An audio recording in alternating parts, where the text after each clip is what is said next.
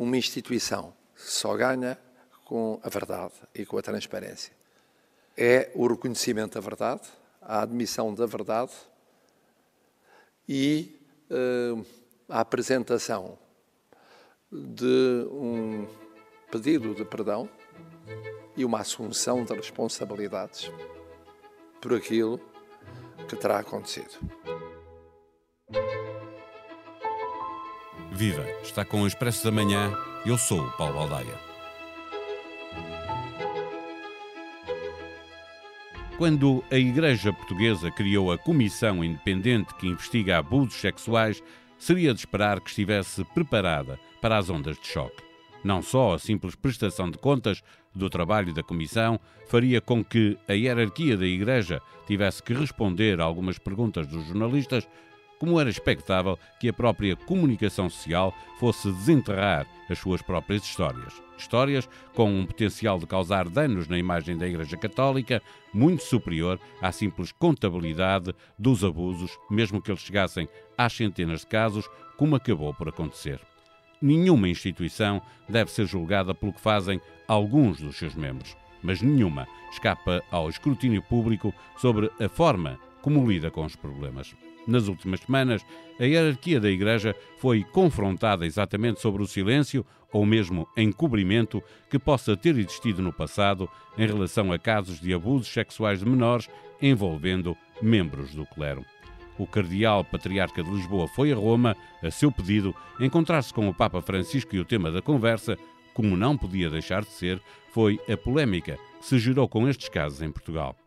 Dom Manuel Clemente já tinha anunciado a sua vontade de renunciar logo após a realização da Jornada Mundial da Juventude em Lisboa no próximo ano. Mas até pelo peso que estes casos terão na imagem da Igreja Portuguesa durante esse evento, podendo desviar atenções dos propósitos do encontro, que vai juntar mais de um milhão de jovens, especula-se que o Cardeal Patriarca possa ter pedido ao Papa para deixar o cargo mais cedo. Neste episódio, voltamos a falar com a jornalista Rosa Pedroso Lima. O Expresso da Manhã tem o patrocínio do BPI. Soluções de crédito BPI. Realize agora os seus projetos. Banco BPI. Grupo CaixaBank. Viva Rosa Pedroso Lima avalanche de notícias envolvendo a hierarquia de, de, da Igreja eh, terminou este fim de semana com a notícia não desmentida de que o Cardeal Patriarca terá ido a Roma eh, apresentar a renúncia. O silêncio continua a ser a marca dominante neste dossiê. Eh, a Igreja Católica Portuguesa está a precisar de mudar a estratégia de comunicação? Uh, olá, viva. Olha, aqui há pouco mais de uma semana tivemos uma conversa sobre este tema em que eu me lembro de dizer que, que, que, a Igreja Católica tinha um problema, tinha dois problemas, um de reação à questão dos abusos e outro de comunicação. A reação porque reage normalmente tarde e muitas vezes mal, de comunicação porque é isso que tu dizias na introdução. Há aqui demasiados silêncios e, e, neste caso, os silêncios são preenchidos da pior, pior maneira. Uh, são preenchidos por dúvidas, por desconfianças e, sobretudo, o que é mais uh, terrível em tudo isto é que desprotege ainda mais as vítimas. E as vítimas têm de ser o centro desta questão. É muito relevante o comportamento. Que é isso que a Igreja diz pretender, não é? Eh, Exatamente. E numa Igreja que se comprometeu. Uh, e todos estes dignatários, nomeadamente o Cardeal Patriarca de Lisboa, um, a fazer deste caso, na linha do Papa Francisco, um caso de tolerância zero e de total transparência na Igreja. E é verdade que há aqui um problema de comunicação, mesmo quando uh, o patriarcado não desmente ou não esclarece o que é que o Sr. Manuel Clemente foi fazer numa audiência privada ao Papa. Uh, e, e, lembrar um outro texto que tu publicas este fim de semana uh, uh, no Expresso, uh, a propósito de entrevista que Dom Manuel deu, Dom Manuel Clemente deu à Rádio Renascença, em que ele invoca, invoca a dificuldade de lidar com a parafernália moderna da comunicação. Sim. É ele a perceber exatamente que faz sentido passar a pasta alguém. É isso que ele nos diz, não é? é por, até por isso, e a, e, a, e a, entrevista foi, foi no final de julho, isto é tudo muito vertiginoso, como ele diz, a parafernália da comunicação é, é, um, é uma das características das sociedades modernas. E ele vive na sociedade moderna e, portanto, também perceberá melhor do que ninguém que manter este, este enigma sobre se ele quer renunciar, se apresentou a renúncia ao Papa. Um, vai contra tudo o que esta Igreja deste Papa Francisco defende: a transparência, a clareza. Eh, mas não é estranho que a Igreja não se tenha preparado para estas ondas de choque eh, eh, depois de ter decidido criar a Comissão Independente, por uma razão, porque nós já vimos acontecer isto noutros países. Achou, a Igreja achou que em Portugal seria diferente, que a comunicação social não iria fazer o seu trabalho e desenterrar casos que necessitam de um esclarecimento mais profundo. Há aqui um padrão de comportamento que, aliás, estes quatro casos revelados uh, nesta, em pouco mais de uma semana, primeiro pelo Observador, depois foi o próprio Patriarcado de Lisboa a ter, um dia 1 de agosto, de assumir que suspendeu um padre uh, acusado formalmente de violação de uma, de uma senhora.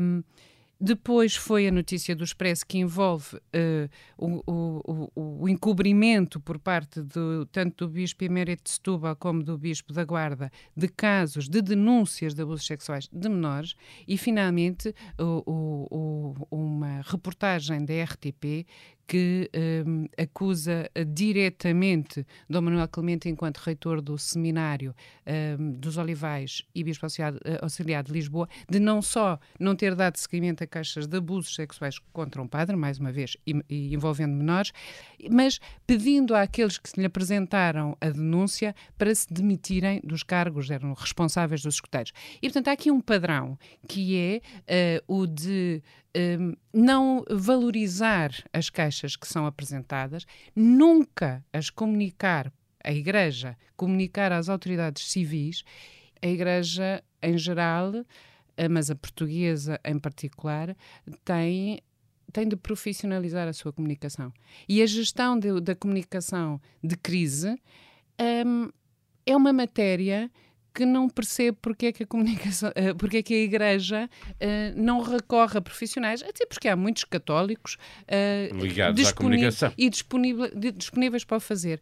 E não sei responder à tua pergunta, sei que desde 2002, com, com o caso Spotlight, a Igreja tinha a obrigação de já ter instrumentos eficazes e de resposta, mas, sobretudo, ter a humildade, que é, um, é, um, é uma virtude cristã, de de reconhecer, de reconhecer os erros e de assumir as responsabilidades e falar, uh, calar-se, uh, remeter-se a notas pastorais muito, muito breves.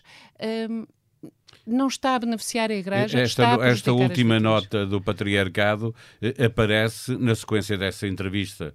Eh, na sequência, não, na sequência do que se passou, mas tendo em conta uma entrevista que, que é recente, à Rádio Renascença, uhum. em que, como tu lembravas eh, no, no episódio, o Cardeal Patriarca dava conta de que pretendia sair sim, sim. E, portanto, no final da, das Jornadas e, repara, Mundiais não, da Juventude. Não é, não é um escândalo que um patriarca, que aliás já assumiu publicamente, uh, uh, através da Renascença, que se sentia frágil, sentia que Lisboa precisava de um bispo mais, mais jovem, que ele uh, já não era deste tempo.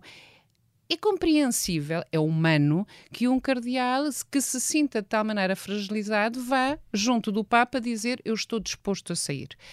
Um, e, portanto, esclarecer isto só, eu acho que só engrandeceu uh, a figura de, do Dom Manuel Clemente, que é de facto uma, uma, uma, pessoa importante e relevante na Igreja Portuguesa e, e na cultura portuguesa.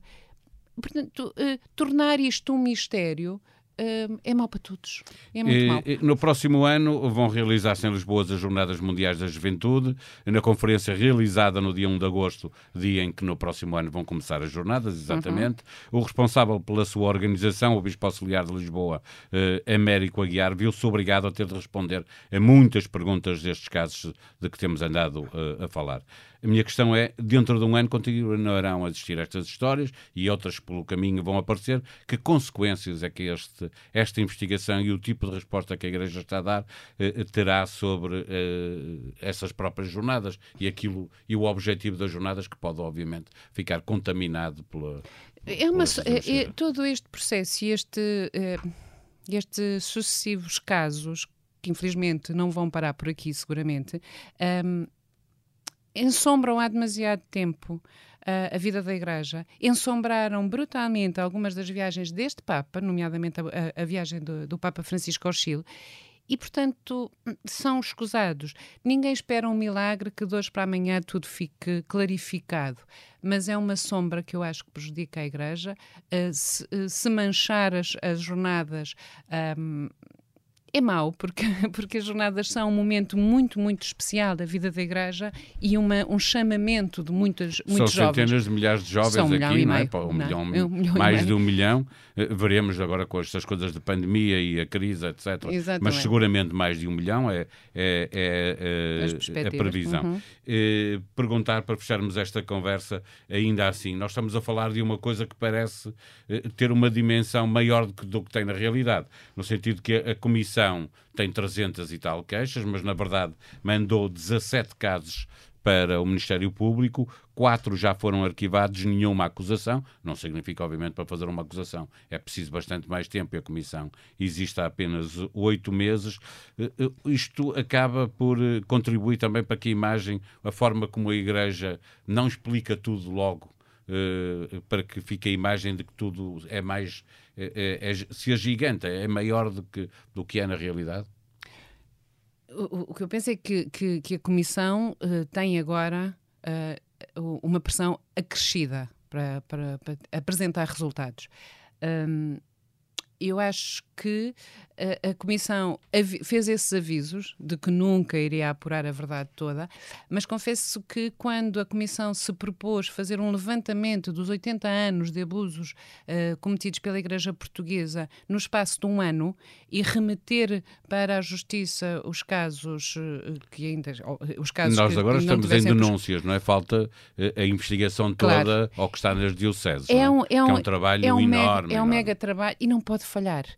Aliás, os avisos do Sr. Presidente da República que recebeu esta semana eh, os membros da Comissão no Palácio de Belém eh, são já de si significativos. Marcelo Rebelo de Sousa mudou um pouco o discurso, falou Inverteu na necessidade... o discurso, que ele no início desvalorizou, desvalorizou o caso. E neste caso até pediu para, para, como hipótese, lançou como hipótese em cima da mesa para a Comissão continuar os seus trabalhos para além de um ano, Uh, o que também vai de encontro àquilo que estás a dizer do gigantismo deste trabalho, mas também sublinhando uma coisa que é um, ehm, o que mata as instituições é o medo de apurar a verdade, e eu acho, acho que isto é uma, não é indireta, é uma direta para a hierarquia católica.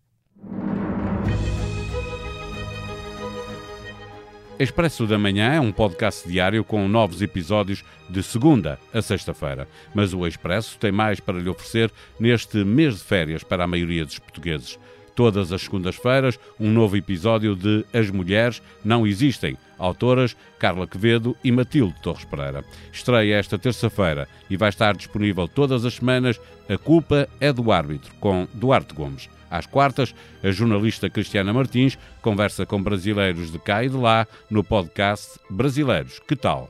Também à quarta, o já bem conhecido podcast de economia Money, Money, Money. O dia seguinte, quinta-feira, é dia de Bloco de Leste, o podcast onde Martim Silva fala dos países onde que se fazem sentir os efeitos da guerra na Ucrânia e às sextas deixar um mundo melhor. Assinalando as comemorações dos 50 anos do Expresso, Francisco Pinto Balsemão entrevista 50 personalidades marcantes da vida portuguesa.